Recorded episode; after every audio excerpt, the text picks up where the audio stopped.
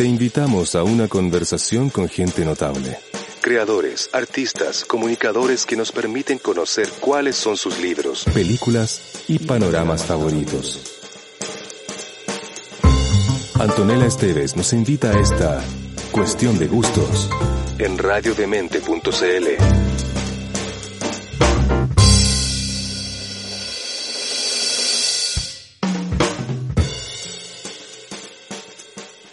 Xiomara abre los ojos. No sabe cuánto durmió, pero se siente descansada, liviana, el pecho abierto. Hace mucho que no despierta con una sensación tan buena. Sin moverse, estira una mano y acaricia el pedazo de sábana tirante a su lado.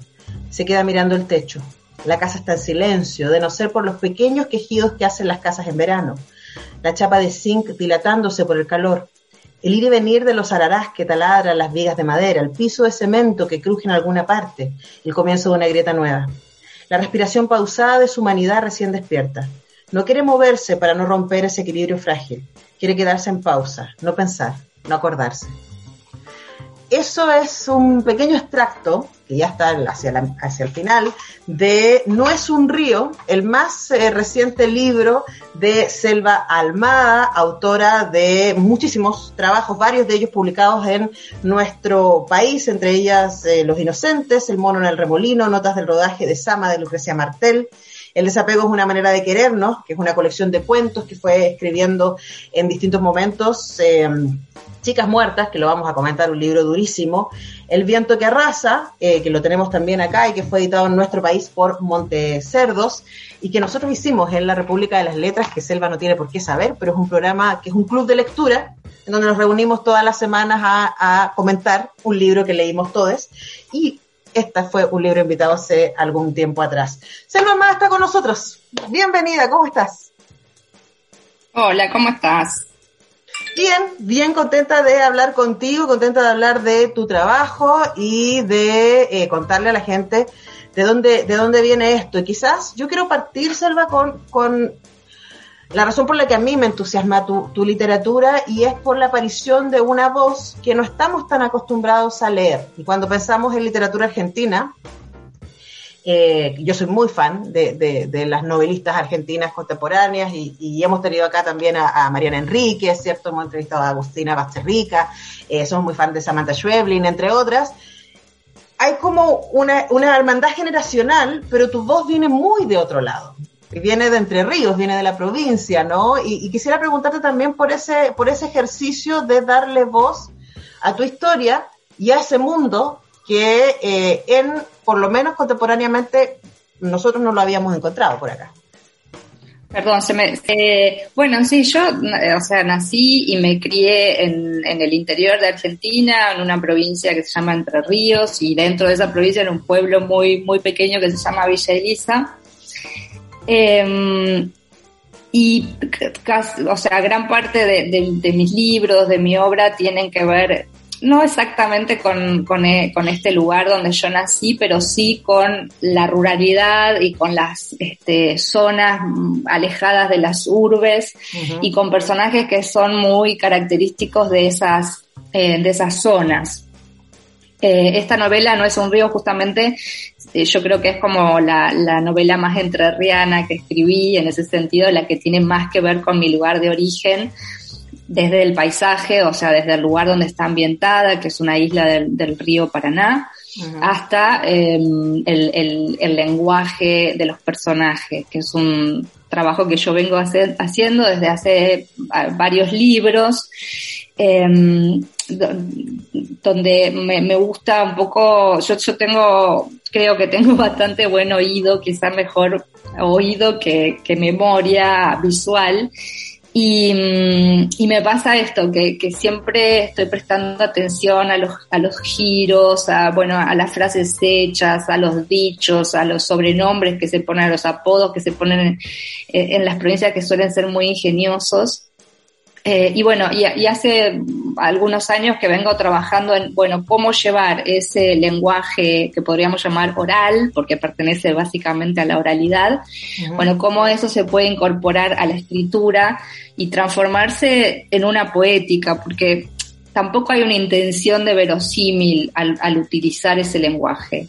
O sea, no, no es que yo digo, bueno, voy a usar esta palabra acá porque quiero dar cuenta de que esta palabra es típica de esta zona, sino que lo que, o sea, básicamente otra vez lo, lo, lo, lo que me interesa es el sonido que ese lenguaje le aporta a un texto de ficción en este caso, pero también es algo que he trabajado en textos de no ficción, como Chicas Muertas o El mono en el remolino, que es un libro de, sobre el rodaje de, de Sama, la película de Lucrecia Martel.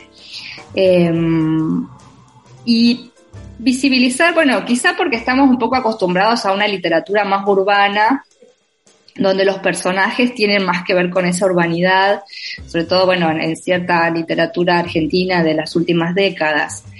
Pero, pero bueno, después, o sea, los personajes de mis libros son personajes que pertenecen a esos universos. Entonces, en ese sentido, yo lo veo como bastante bastante lógico que, que las historias estén este, llevadas adelante o atravesadas por este tipo de personajes que puede ser, bueno, no es un río, son un tipo que, que nada, que van a pescar, uno que fue policía, ya no es, que es un policía retirado, los otros que son pescadores del lugar, digo, gente que vive de la pesca, este, o, bueno, o en otra novela mía fue más centrado en el mundo de, de, los ladrilleros y de las ladrillerías como, como este, pequeñas, este, ni siquiera empresas, digo, pero como oficios familiares, eh, pero son personajes que, que tienen mucho que ver con esos lugares. Entonces, este, bueno, la verdad que me, o sea, me parecería raro poner ahí un,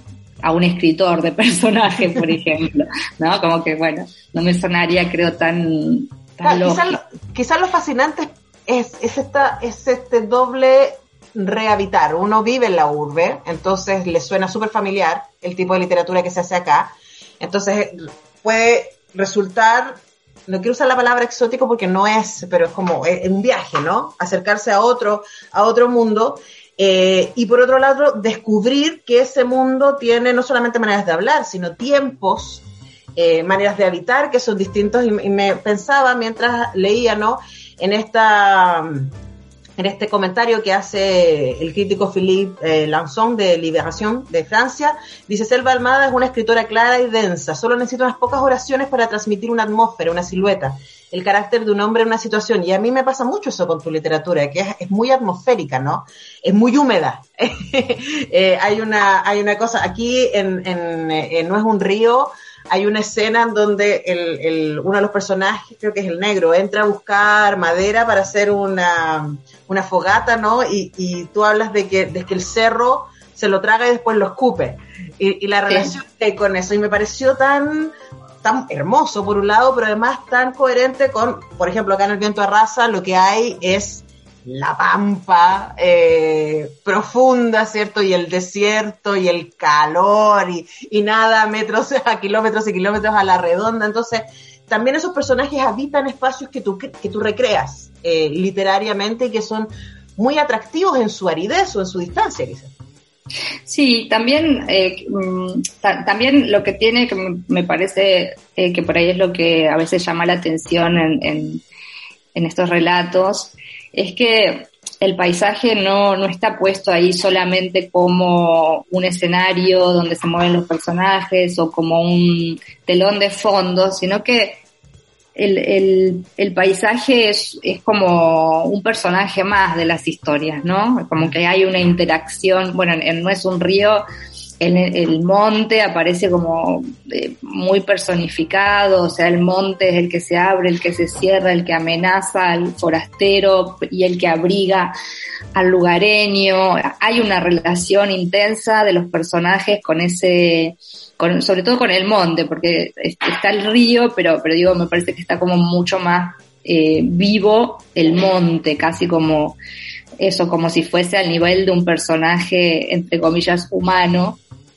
Eh, que reconoce a los suyos y rechaza. claro, que reconoce los suyos, que, o sea, y hay, hay una interacción permanente entre los lugareños y el monte, y una interacción obligada entre los forasteros y el monte, que bueno, de repente para los forasteros esa relación es de, es de temor, de, de amenaza, de peligro, y en cambio para los otros es casi como de, como de vientre materno, ¿no? Porque en, un momento incluso se habla un poco de esto. Bueno, fueron con, fueron concebidos allí, ese monte fue su cuna, fue, ¿no? Como, eh, y, bueno, y me, y me parece que, que, funcionan en ese sentido, más, que nada como personajes, personajes de las historias. No, y además con esta cosa envolvente, que a mí me pasa con tu literatura, ¿no? Es como que uno entra a un mundo que probablemente porque es muy distinto al que uno habita cotidianamente, entras y, en silencio puedes escuchar los ruidos de la selva, del monte, de la isla, en, este, el caso de es un río. Estamos conversando con Selva Almada y es momento, Selva, de que nos cuentes qué vamos a escuchar, una de tus canciones favoritas. Bueno, la, la, primera va en consonancia con, con, eh, con, lo que estábamos hablando recién del río. Es una canción de Rosario Blefari que se llama Río Paraná. Perfecto. Estamos haciendo cuestión de gustos con Selva Almada.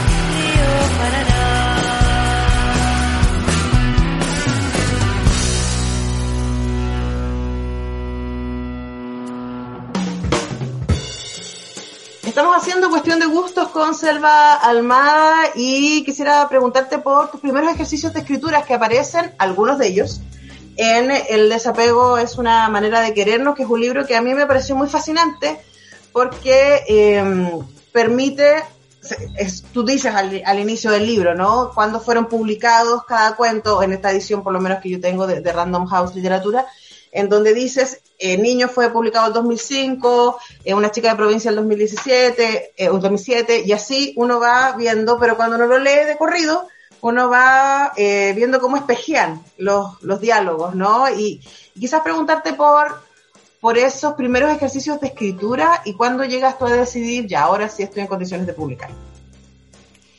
Sí, em, bueno, yo venía trabajando en realidad, yo eh, escribía desde, no sé, empecé a escribir más o menos a los 20 años, eh, viviendo todavía en, en, la provincia, y venía escribiendo desde hacía mucho tiempo, pero sin un, sin un maestro, sin un rumbo, medio, bueno, escribía porque me gustaba y tenía amigos que escribían y bueno, nos juntábamos a leer lo que escribíamos. Eh, ¿Cuáles eran tus referentes en ese momento?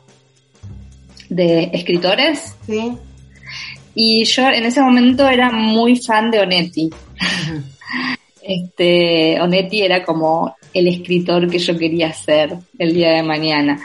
Así que mucho Onetti y, y después otros libros que yo, otros autores, que por ejemplo, que yo lo nombro siempre, Horacio Quiroga, que, mm, que yo había leído de niña porque él tiene un libro que es para niños que es muy muy conocido este en Argentina y era como en ese momento era casi de la selva ¿no? que acá también. Los cuentos de la selva claro que era casi una lectura obligada en la escuela o sea era un autor que conocíamos mucho desde chicos. Eh, y después eh, la, em, de grande descubrí que él también había, tenía todo, bueno, tiene en realidad casi la mayor parte de su obra es para adultos, excepto este libro y algún otro que, que tiene de animales, que es para niños, eh, y que tenía toda una cuentística que, que cuando le empecé a leerlo, por ejemplo, los, cuentos de amor, de locura y de muerte, que es otro clásico de él, era como, bueno, un universo súper oscuro, eh, complejo, bueno, con personajes que yo siento bastante, yo me siento bastante eh, emparentada con, con ese universo de Quiroga. Digo, esto que hablábamos hace un rato de, bueno, personajes que por ahí no son los habituales de la literatura, o por lo menos no aparecen en una literatura más urbana que son, bueno, esta gente, en el caso de él, que vive en el monte, que vive en la selva, que, que anda con animales, que mata animales o que los animales los matan a ellos. Este, bueno, eh, y Quiroga era, era también un, o sea, Bonetti y Quiroga, bastante autores bastante diferentes, aunque los dos uruguayos, eh, pero bueno, con una escritura bastante distinta, pero que me gustaban mucho. Eh, y bueno, y después eso, después yo me mudé a Buenos Aires y ahí empecé a trabajar con Alberto Laiseca, que, que bueno, que, que, quien yo considero mi maestro. Eh, toda una primera parte de trabajo de taller con él era más de ejercicios, entonces eh, eh, yo sentí que recién empezaba a, encontrar algo que me identificara más cuando empecé a escribir los relatos de niños. Em, que bueno, se publicaron en el 2005.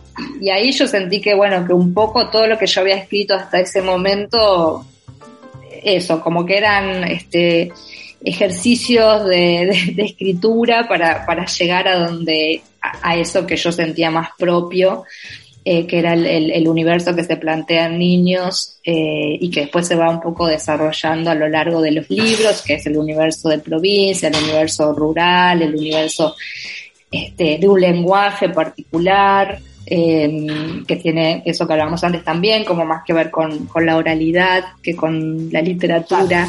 Este... Aunque, aunque es tan bonito verlo en literatura, yo pensaba ahora que, que mientras leía, ¿no? Eh, que debe ser tan extraño para ti escuchar tu narración leída con acento chileno. porque, está tan, está tan en el corazón, ¿cierto? De, tu narrativa, los tiempos, las maneras, incluso la escribes así, ¿no? Eh, con, con ciertas, ciertas maneras. Pero para mí siempre es muy curioso, Selva, en qué momento un escritor o una escritora dice, ya, puedo mostrar esto. Ya encontré mi voz. Esto es lo que me interesa. Sí, bueno, me pasó un poco eso, que cuando, no sé, fue también un poco eh, espontáneo, ¿no? Como sentir, bueno, ah, acá hay algo que, que tiene más que ver con, conmigo, algo donde seguiría, me gustaría seguir investigando y probando a ver qué sale.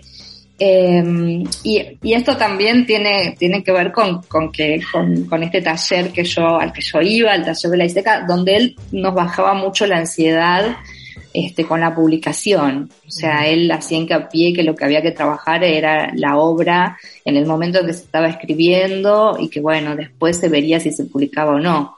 Entonces creo que eso también también me, me, ayudó a sentir como, como, ah, bueno, ahora sí, ya creo que esto ya, ya lo puedo mostrar. eh, quizás no lo sentía con, con toda esa cantidad de relatos que escribí, que fueron muchísimos, eh, antes de niños, y que sí los había mandado a concurso, pero bueno, no había, no había pasado nada, pero sí había como una intención de armar un libro, porque de hecho para concursos, acá hay un concurso muy importante que es el Fondo Nacional de las Artes que premia un libro de cuentos. Entonces yo ya ese tipo de selección y de edición y de pensar, bueno, cómo, porque digo, armar un libro de cuentos, la verdad que no es nada fácil. Eh, a mí me, o sea, me ha pasado muchas veces de ser jurado de, de, concurso de libro de cuentos, que es dificilísimo, porque no es meter todo lo que escribiste, no, no, sino este, buscar eh, que armen una serie, que armen un sentido, este, y bueno, eso, ese, eso yo también ya lo había hecho, más allá que después no, no publiqué esos, esos, este, esos libros en potencia, pero, pero sí tenía como una conciencia del oficio, que creo que eso, que también se lo debo en gran medida a la Iseca, porque la Iseca era un tipo que él había hecho de la literatura un oficio, o sea, él, digo, más allá de que no era un autor tan leído ni tan eh, recorrido como merecía, pero bueno, él sí sabía que tenía que cobrar por, por sus libros, que tenía que, que, recibir un adelanto, o sea, todas esas cosas por las que yo hoy día sigo peleando y sigo machacando, eh, yo también ya se las escuchaba a él, ¿no? O sea, o decir, bueno, no, sí, si me llamas para dar, para, me invitas a dar una charla, ¿cuánto me vas a pagar? ¿Querés que te escriba una contratapa? ¿Cuánto me vas a pagar? Él tenía, claro. por una necesidad económica, porque la por verdad que... Pero la idea de la, de la profesionalizar, Sí, la idea de la escritura, sí, como oficio. Uh -huh. Entonces, bueno, como todo oficio requiere una paga, y, pero también un, o sea, también creo que él nos enseñaba la disciplina de trabajo, o sea, bueno, cuando trabajás, o sea, hay que trabajar intensamente sobre una obra, no es escribir y ya está. Ahora, es muy interesante porque uno puede leer Niños, que está en, en, esta, en esta selección de El desapego es una manera de querernos, y puede leer, que lo hice yo en estos días, ¿no? También eh, Esto no es un río, eh, y, y, y, dialogan, siguen, no es un río. Eh, y dialogan, ¿no? Estamos haciendo Cuestión de Gustos con Selva Almada. Selva, ¿qué vamos a escuchar ahora?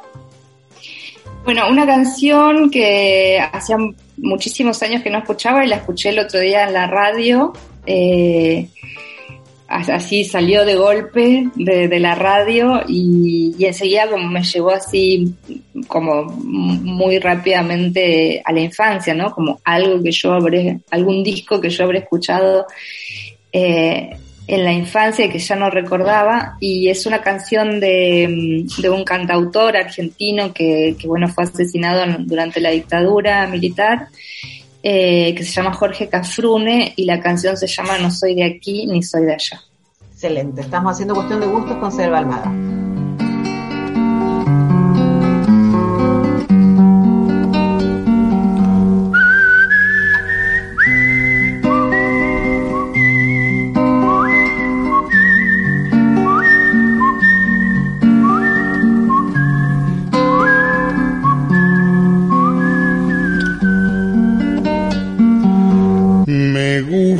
El sol, Alicia y las palomas, el buen cigarro y las malas señoras, saltar paredes y abrir las ventanas, y cuando llora una mujer, me gusta el vino tanto como las flores y los conejos, pero no los tractores, y el pan casero y la voz de dolores, y el mar mojándome los pies. No soy de aquí ni soy de allá, no tengo edad ni por venir, y ser feliz es mi color de identidad. Me gusta estar tirado siempre en la arena en mi matungo perseguir a Manuela o todo el tiempo para ver las estrellas con la María en el trigal. No soy de aquí ni soy de allá, no tengo edad ni por venir y ser feliz es mi color de identidad.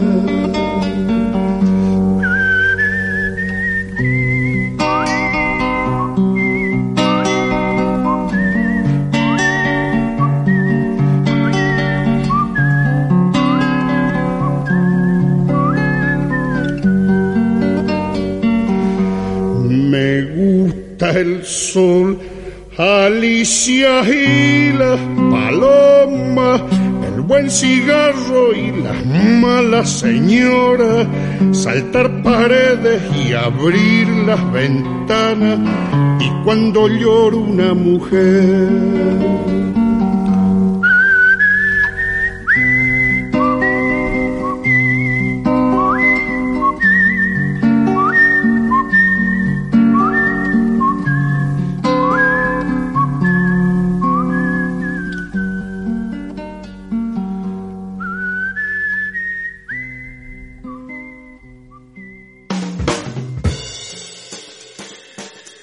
Madre con una hija muerta esperamos al parecer que se arranque los pelos, que llore desconsoladamente, que agite el brazo pidiendo venganza. No soportamos la calva, no perdonamos la resignación. El año pasado asesinaron a Ángeles Rosson, una chica de 16 años en el barrio de Colegiales, en Capital Federal. Ángeles estuvo desaparecida casi 24 horas y su cuerpo fue hallado en la cinta transportadora de una planta de residuos a varios kilómetros de Capital. Cuando supo la noticia, la mamá de Ángeles declaró, ningún ser humano es menos importante que el peor acto que haya realizado. Fue duramente criticada por estas palabras. Tampoco aceptamos la piedad de una madre.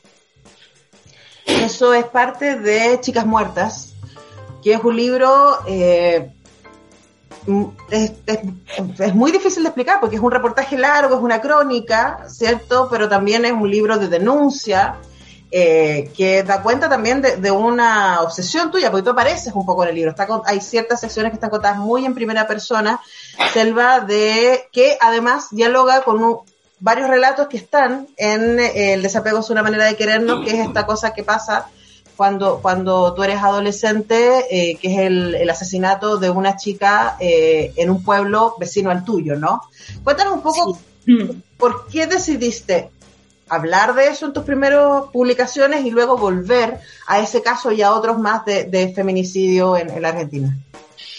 Bueno, porque el caso, que es el caso que, que dispara el libro, eh, es el caso de Andrea, una, una chica, como dijiste vos recién, que fue asesinada en, en un pueblo vecino a mi pueblo, cuando yo tenía 13 años y ella tenía 19. Y fue un impacto tremendo para mí, para, para mí adolescente, ¿no? Para mí mujer entrando a la adolescencia. Después yo, o sea, muchísimos años después cuando me puse a, pensar en el libro y, a, y, a la la posibilidad de escribir ese libro, eh, ahí yo llegué a la conclusión de que lo que me había resultado más aterrador de todo esto era que la hubiesen matado en su casa y que entonces ese discurso que yo venía escuchando desde que tenía memoria de mis padres, de los adultos, de, de, de digo, de los maestros, de las maestras, de eh, que que, era que una mujer, bueno, si andaba por ahí le podían pasar cosas, si andaba cualquier hora por algún lado, si andaba en la calle, a las callejeras le pasaban cosas, porque afuera estaba el peligro, pero dentro de tu casa estabas protegida. Esto era como, venía a decir exactamente lo contrario, y venía a decir un poco, bueno, no, no estás segura adentro de tu casa ni afuera de tu casa, ser mujer es estar expuesta a este tipo de cosas. Eh, y, pero bueno, yo, o sea, fue un caso tan, este, tan hablado, tan discutido, tan en ese, en ese tiempo, digo, no se habló de otra cosa por, por un año entero, que de, porque además no se, nunca se encontró a un, al culpable, o sea, nunca nadie fue juzgado ni, ni fue preso por esa muerte. Y además todas las cosas que se hablaban, que, es lo que sigue pasando lamentablemente hoy día, cada vez que hay una mujer que es asesinada, se empieza a escarbar en la vida íntima de la víctima, como, como casi buscando una excusa para, para, para que justifique ese, ese femicidio ese, o ese asesinato, porque en esa época ni siquiera usábamos el término femicidio. Entonces, bueno, a mí me había quedado muy, muy grabado en la mente. Después cuando empecé a escribir literatura, o sea, ficción, eh, aparece, en esta serie de relatos autobiográficos, aparece un relato pequeño eh, vinculado a, ese episodio del asesinato de Andrea. Y después, digo, empecé a pensar más seriamente en, en escribir de verdad sobre el caso, en hacer una investigación, en eh, en ver qué había pasado en esa comunidad 20 años después del, del femicidio de Andrea. Em, y un poco eso, o sea, estaba un, poco la idea de volver a escribir sobre Andrea y después me topé así accidentalmente con una noticia en un diario de otra provincia, de otra chica que en esa época también había sido asesinada y que nunca se había descubierto a su asesino. Eh, y bueno, eh, inmediatamente relacioné los casos y, tenían además el ingrediente de que habían sucedido en lugares de provincia, o sea que seguía teniendo que ver con el universo que yo venía trabajando. Y bueno, y ahí empecé a buscar un tercer caso, porque me parecía, no, sé, porque era una cuestión medio caprichosa, que tres, tres casos o tres relatos, mm, bueno, no sé, a mí me cerraban más que dos para escribir. Eh, y, después me pasó que, bueno, yo hice la investigación, hice, bueno, fui a los lugares, entrevisté gente, fui a los diarios, al, archivo de los diarios. Todo esto ocurrió en los 80, los tres, los tres femicidios. Entonces, en internet prácticamente no había ningún registro. O sea, de ese momento no había ningún registro, lo que podía aparecer era de muchos años después algún recordatorio. Así que la manera de, saber cómo se habían trabajado los casos, cómo se habían tratado, etcétera, era ir al archivo del diario, ¿no? Y buscar en los, en los biblioratos así y empezar a buscar las noticias. Eh, bueno, después que hice todo el trabajo de investigación, vino la parte de escribir, eh, de escribir ese libro. Y, y, ahí es donde empieza a colarse lo, lo, lo autobiográfico que aparece. O sea, el libro, terminas, o sea, este, se cuentan los, estos tres casos más otros que van apareciendo en el camino, eh, pero también hay, mm, como permanentemente hay un relato autobiográfico de, bueno, de cosas que, que, me pasaron a mí, de cosas que le pasaron a amigas, de cosas que yo veía cuando era chica y que me llamaban la atención, no, todo bien, vinculado, por supuesto, a, la, al machismo y a la violencia de género eh, las microviolencias que, que están naturalizadas y que ahora estamos un poco poniendo en cuestión, pero hace unos años era completamente naturalizado que, no sé, que si pasaba frente a una obra en construcción te iban a gritar eh, cualquier barbaridad los tipos que estaban trabajando ahí. Bueno, hoy yo creo que eso, en eso se, se ha logrado un avance. O, por ejemplo que el piropo estaba bien y vos te lo tenías que bancar porque era, era un elogio. Claro, ya, hay que decir que, además en, Argentina es mucho más brutal que acá, que Chile, diríamos, eh, tanto en términos, yo me, impacté cuando mis amigas me contaban, eh, cuando vivía en Buenos Aires, que en un boliche un tipo venía, podía agarrarte a comerte la boca sin haberte dicho hola. Y yo así como, ¿cómo puede pasar eso? ¿No? y, y está ultra, ultra, bueno, lo, que me parece interesante es que, es que esa naturalización empezó a cambiar efectivamente en los últimos cinco años, pensaríamos. Tu libro del 2014 y es parte un poquito de lo que, de esta visibilización del ni una menos, ¿no? De eso que empieza a aparecer de, manera tan potente. Y a mí lo que me pasó leyendo el libro era eh, exactamente esa reflexión de aquello con, del mundo en el que nosotras crecimos. ¿Cierto? Claro. Eh, es distinto a este mundo hoy día, lo que no quita que una mujer es asesinada en Argentina cada 30 horas. Eh, y en Chile eh, las cifras, si contamos en términos demográficos, no están, no están mucho mejor. Entonces, hay una reflexión en el libro que tiene que ver con los mandatos y por eso también escogí ese, ese, ese párrafo que leí de lo que se espera de las mujeres. ¿cierto? Pero tú dices al final del libro algo que es brutal y dices, yo estoy viva por suerte, porque en esta lógica, a partir de todo, todo lo que tú investigaste, a cualquiera nos puede tocar. No importa, no importa dónde andas, no importa cómo seas, no importa. Sí, sí. Es que creo que hay, que hay algo de eso, ¿no? Que, o sea, que eh, es, es, es un tema, para mí no hay ninguna duda de que es cultural. Y entonces, por eso también es tan difícil de desarmarlo. O sea, porque está enquistado en, la, en nuestra cultura, en nuestras sociedades, en nuestras comunidades. Entonces es muy difícil. No digo que sea imposible, ojalá que no, y ojalá algún día eh, lo, lo veamos, pero, pero bueno, es muy difícil porque está eso está naturalizado, está incorporado en el lenguaje, en las formas de comportamiento, en los roles que tenemos hombres, mujeres, o sea, eh, está, está metido en nosotros, en nosotras, eh, qué sé yo, yo muchas veces me descubro también eh, teniendo algún pensamiento misógino o alguna... Y también como feminista hay cosas que me siguen generando contradicciones. Este, entonces, bueno, imagínate que yo que estoy un poco más atenta a esas cosas, lo que le puede pasar a una persona que ni siquiera se lo pregunta o ni siquiera se lo cuestiona.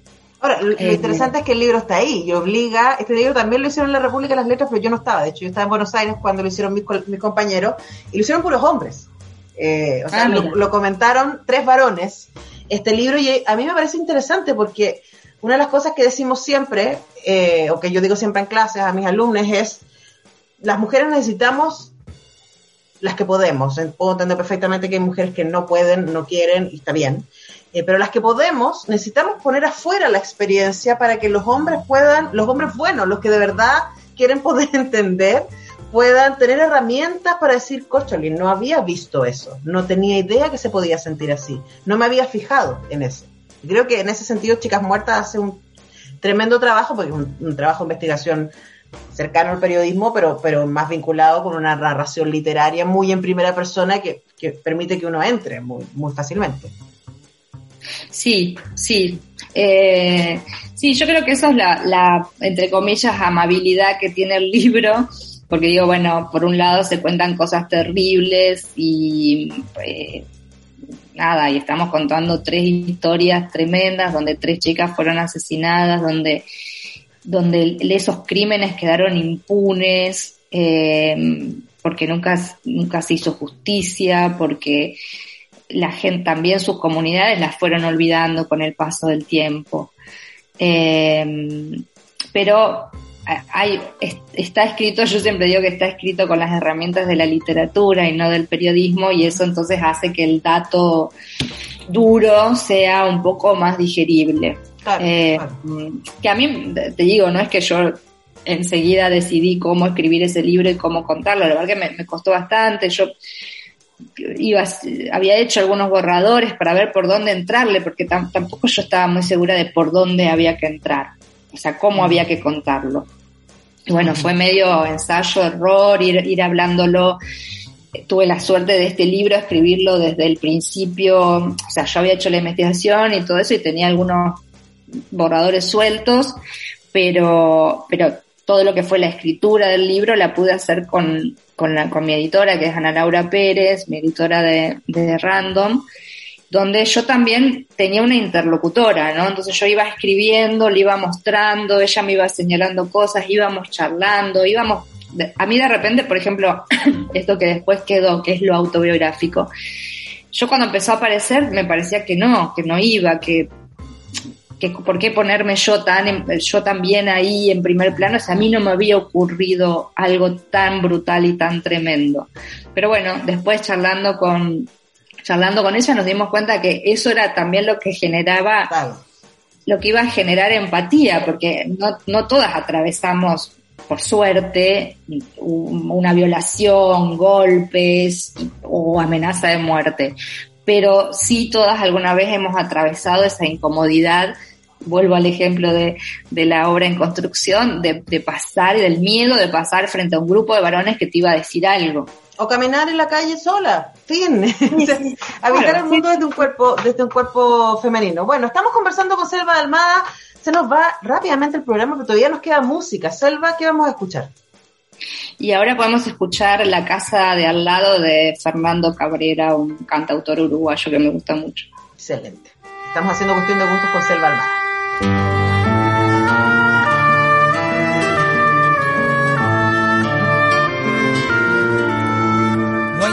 No hay hora, no hay reloj. No hay antes ni luego ni tal vez.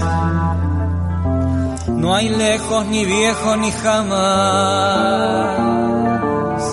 En esta olvidada invalidez. Si todos se ponen a pensar, la vida es más larga cada vez. Te apuesto mi vida una vez más. Aquí no hay durante ni después. Deja no me lo repitan más. Nosotros y ellos, vos y yo. Que nadie se ponga en mi lugar. Que nadie me mida el corazón. La calle se empieza a incomodar. Na, na, na, El baile del año terminó. Los carros se encargan de cargar los restos del roto corazón. Acá en esta cuadra viven mil, clavamos el tiempo en un cartel somos como brujos del reloj. Ninguno parece envejecer. Mi abuelo me dijo la otra vez, me dijo mi abuelo que tal vez su abuelo le sepa responder. Si el tiempo es más largo cada vez discrepo con aquellos que creen que hay una sola eternidad. Descrean de toda soledad.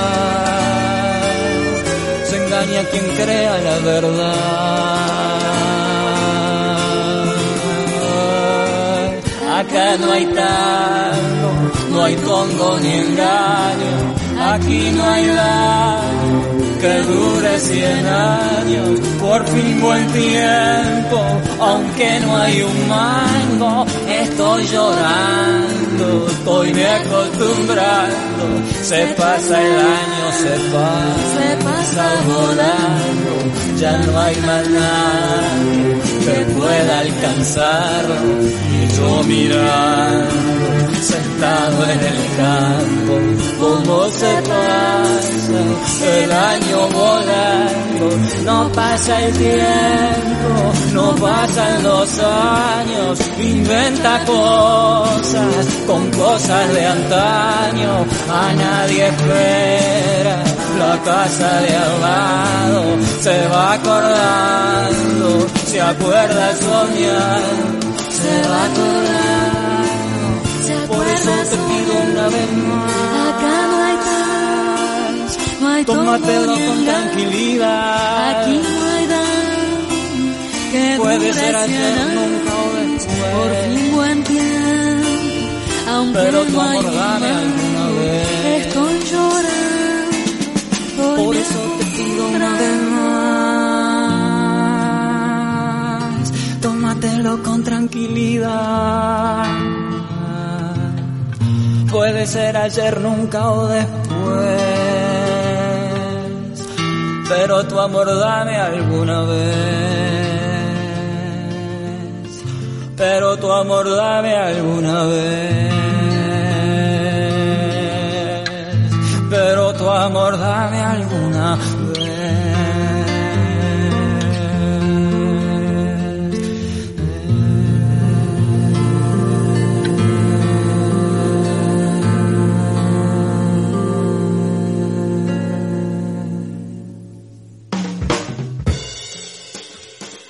El aire de la mañana recién nacida estaba saturado de olores, los poros abiertos, amarillo de las flores del espinillo, el olor fresco a pasta de dientes de la hierbabuena, la amargura de la ruda y la jarqueca, carjeca, perdón, las cabezas plateadas de los panaderos flotando al ras del piso como bolitas de espejo de telaraña, según les dice la luz.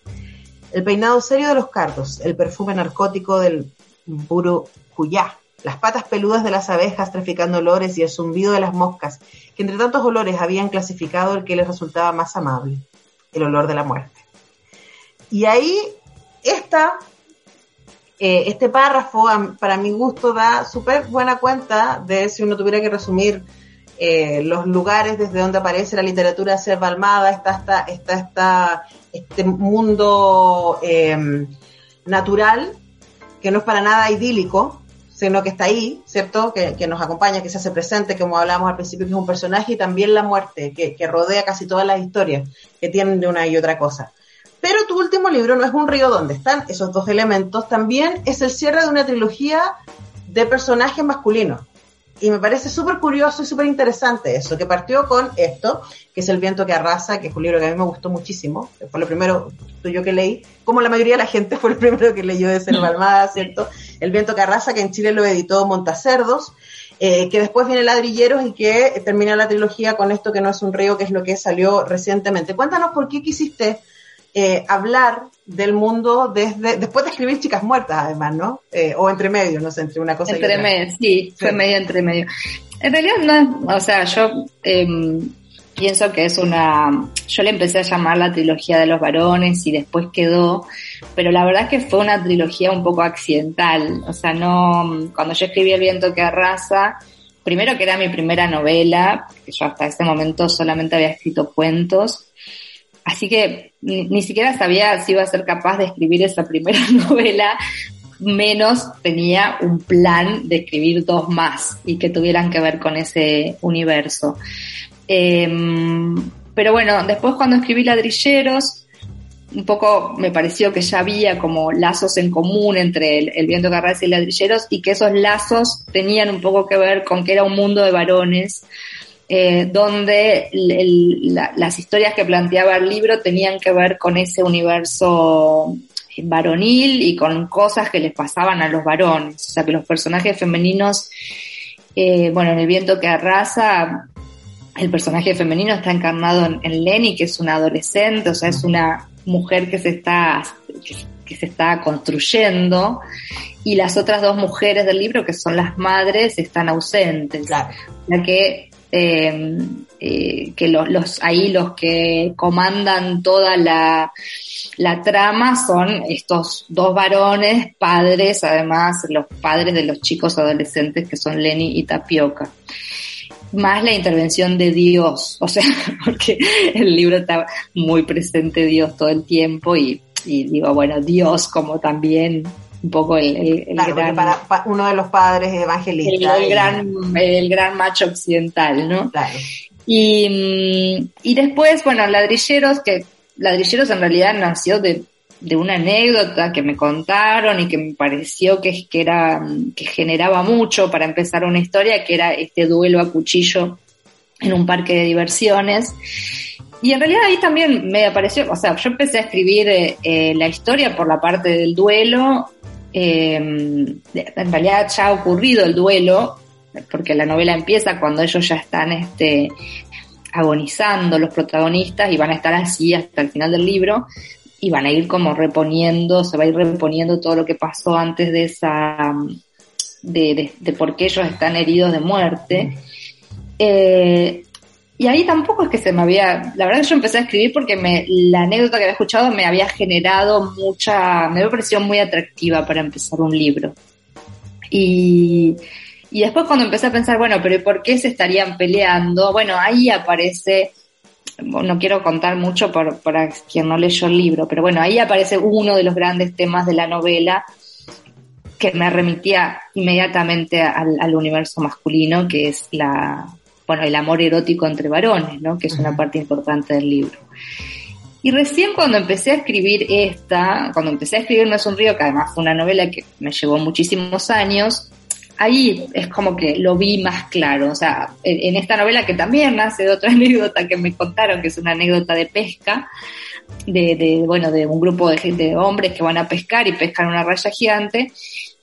ahí sí se me configuró, bueno, la pesca, que es un universo en Argentina por lo menos eminentemente masculino, los que se van a pescar son los hombres, los que pasan dos o tres días fuera de la casa en sus excursiones de pesca son los hombres, mi, mi padre tiene su grupo de pesca, entonces esto es algo que yo he experimentado desde la infancia, el tema de el, el hombre que se va a pescar.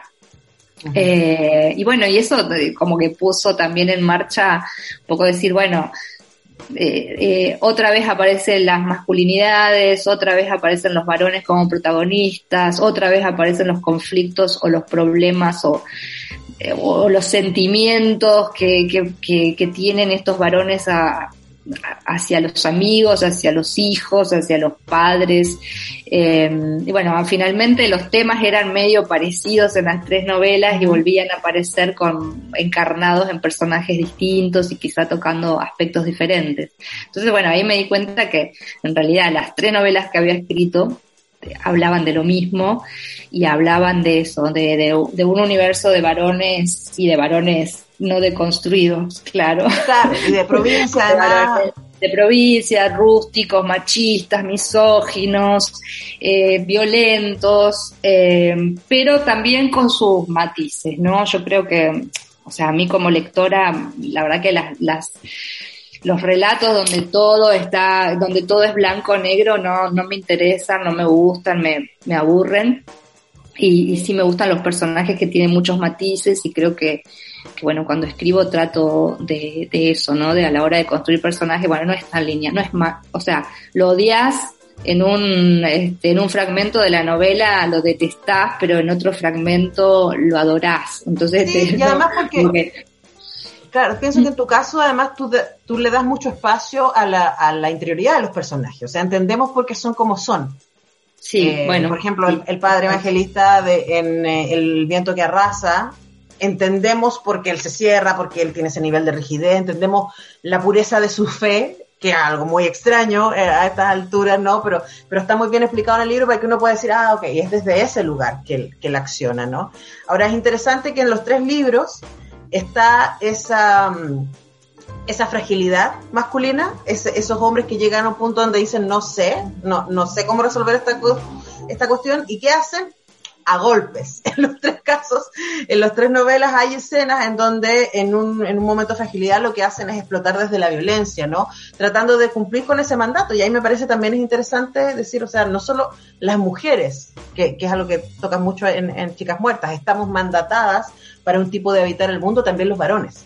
Y esta, esta inhabilidad para Totalmente. de manera sí, más sí, sana. Es que, sí, es que me parece que, por, por ejemplo, a mí me, me, había, me ha pasado varias veces de cuando, cuando se podía, cuando el mundo era este, normal, eh, que leí, leían la novela, leían Chicas Muertas en, en, este, en, en los colegios secundarios de acá, de algunos, qué sé yo, porque las no porque estuvieran los programas, sino porque las, las profesoras lo llevaban el libro porque después me contaban ellas que era una manera de, como que el libro les habilitaba para hablar con las estudiantes y los estudiantes de, de bueno, de estos temas de violencia en el noviazgo y, y bueno, y montones de temas que, que surgían a partir de la lectura del libro. Y a veces me invitaban a, a charlar con los estudiantes y las, y las estudiantes y, y, había, como al principio de la charla, siempre los varones estaban como, que estaban ahí, pero no era un tema de ellos, ¿no? Como, bueno, es como una charla para las chicas, o porque, porque habla de ellas, no de nosotros. Entonces, bueno, siempre terminábamos charlando y terminábamos, y yo terminaba como intentando hacerles ver que también era un tema de ellos, que también era un tema de ellos, no, no solo porque son quienes ejercen violencia, sino por cómo también los mandatos del patriarcado no le caen solamente a las mujeres, sino que hay, yo le decía como un ejemplo muy tonto, pero que es eh, cuando eras chico, vos varón llorabas porque no sé, porque o porque estabas triste o porque te habías golpeado o lo que sea, y seguro te decían tus padres eh, los varones no lloran, los hombres no lloran. Bueno, eso es eso, aunque parezca una, una tontería, es un mandato patriarcal y es un, un, tener que ubicarte en un rol que de repente no, no sentí que sea el tuyo, pero te, te sentís presionado a, a ejercerlo. Sí, bueno, Por eso es tan interesante poder leer esto, estos libros porque nos abren, ¿cierto?, a estas a, pensar estos fenómenos desde otros lugares y por eso agradezco mucho tu literatura, Selva, y ha sido un honor conversar contigo esta tarde en eh, cuestión de gustos. Em, ¿Con qué vamos a cerrar esta conversación? Bueno, podemos cerrar con, eh, por- voy a decir esta canción porque la escuché bastante mientras terminaba No es un río, mientras terminaba la escritura del libro. Escuché mucho a este cantante, pero bueno, entonces elijo una canción que es eh, Ramón Ayala, el argentino, porque hay un Ramón Ayala mexicano, pero Ramón Ayala, el, músico, el gran músico argentino, eh, y una canción que se llama El Cachapecero. El cachapecero, perfecto. Con eso cerramos esta cuestión de gustos. Muchas gracias, Selva Almada, por hablar con nosotros. Bueno, gracias, un abrazo.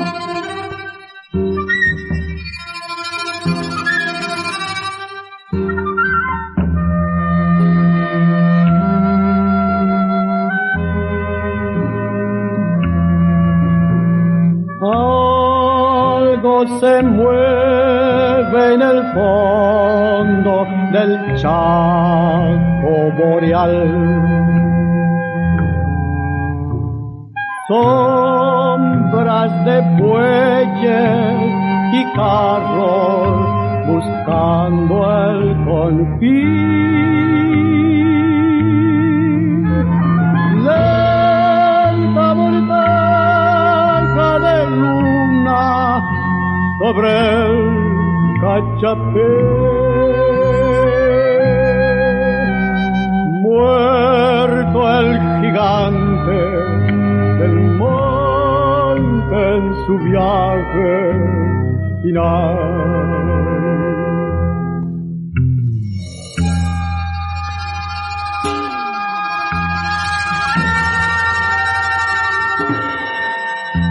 ¡Vamos! ¡Tigre!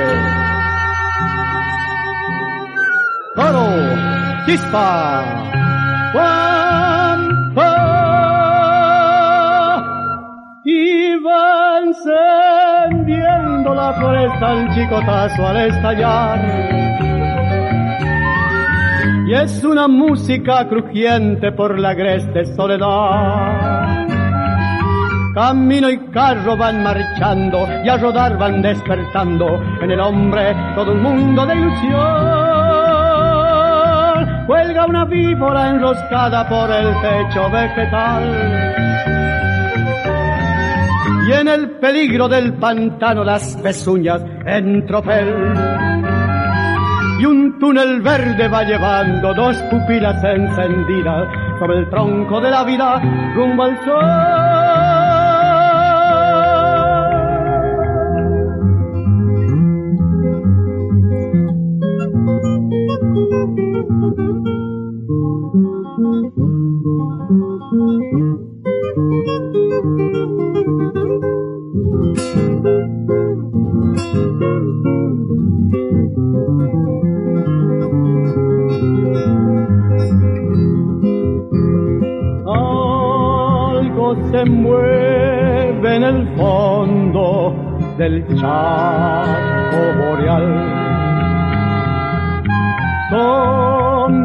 De bueyes y carros buscando el confín.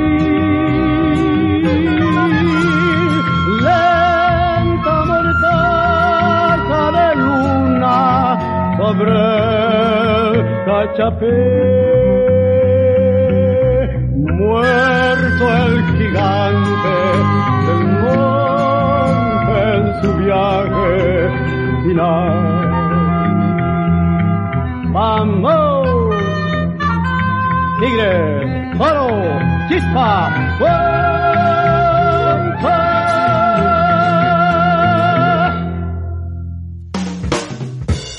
Cerramos por esta vez la conversación de estos entusiastas consumidores de cultura. Y los dejamos invitados para una próxima cita en donde conozcamos los favoritos de nuestros favoritos en radiodemente.cl.